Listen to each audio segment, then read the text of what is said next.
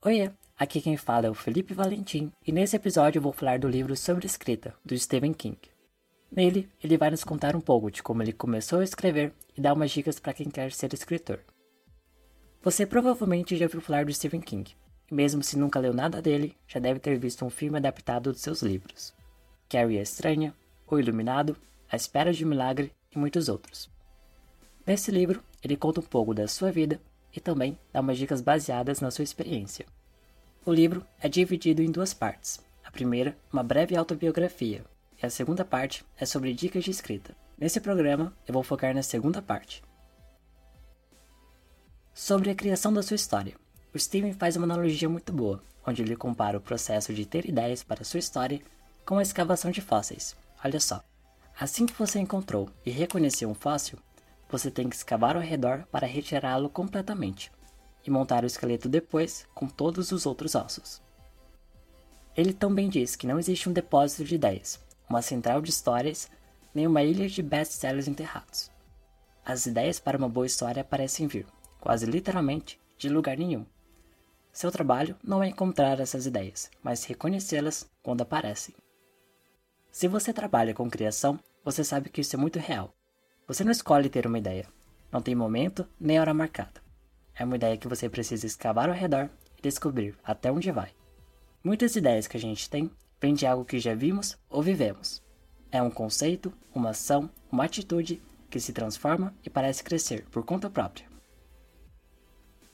Parar uma história só porque ela é emocional ou criativamente custosa é uma péssima ideia. Às vezes, é preciso perseverar, mesmo quando não se tem vontade. E às vezes você está fazendo um bom trabalho, mesmo quando parece estar sentado escavando merda.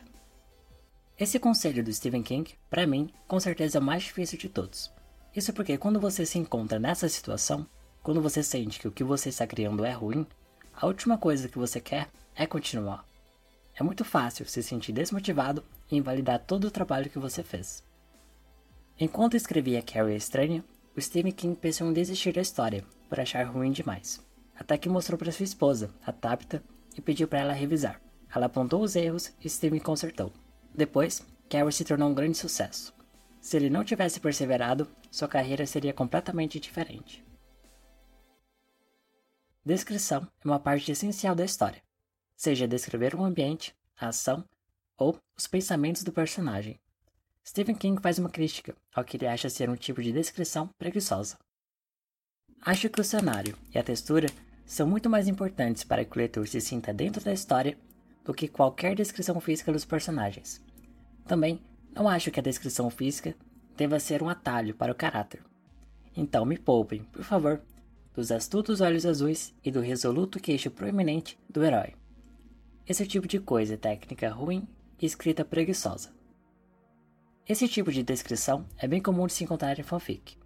É um começo de história mais ou menos assim um personagem de frente para o espelho, se arrumando para sair.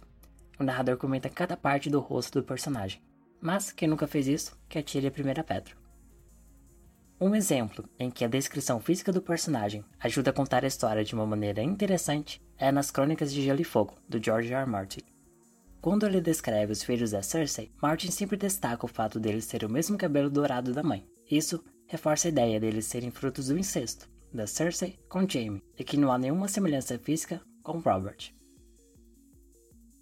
A descrição pobre deixa o leitor confuso e míope. A descrição exagerada o enterra em detalhes e imagens. O truque é encontrar um bom meio termo. Também é importante saber o que descrever e o que deixar de lado, enquanto você se concentra no trabalho principal, que é contar uma história. Em muitos casos, quando o leitor deixa a história de lado porque ela ficou chata, o tédio se instaurou porque o escritor ficou encantado demais com seus poderes descritivos e perdeu de vista a prioridade, que é manter a bola rolando. Isso é muito fácil de acontecer. É importante lembrar que o foco da história é a própria história. A descrição deve guiar isso e não ser uma distração. Quando você se preocupa demais com o contador de palavras, você deixa a história de lado. Sobre os diálogos, uma coisa essencial é o show don't tell, o mostre, mas não fale. As informações do texto não vão ser explicadas para o leitor, mas descritas de uma forma interessante. Por exemplo, nessa cena de Os Relógios de Agatha Christie. A porta se abriu e a mulher idosa alta entrou. carregando uma sacola de compras. Ela tinha cabelos grisalhos ondulados, repuxados da testa, e seus olhos eram de um azul belo e claro. Seu olhar passou por Sheila, sem vê-la. Sheila emitiu um som fraco, um mero grunhido. Os olhos grandes e azuis da mulher se voltaram para ela, e a mulher falou rispidamente: Tem alguém aqui? A moça se interrompeu ao ver que a mulher vinha rapidamente em sua direção, dando a volta no sofá. Então ela gritou: Não, não. A senhora vai pisar nele. Ele está morto. Pela forma como a senhora se comporta, já é possível deduzir que a senhora é cega, sem precisar dizer isso de forma explícita. Outro aspecto importante sobre os diálogos é a verossimilhança. A fala dos personagens não tem que ser real, mas apenas parecer real. Colocar todos os vícios de linguagem que temos em uma conversa natural vai tornar a leitura entediante. Agora que você escreveu sua história, como faz para revisar?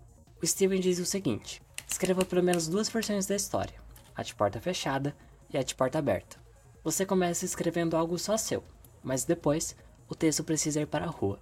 Assim, ela pertence a quem quiser ler.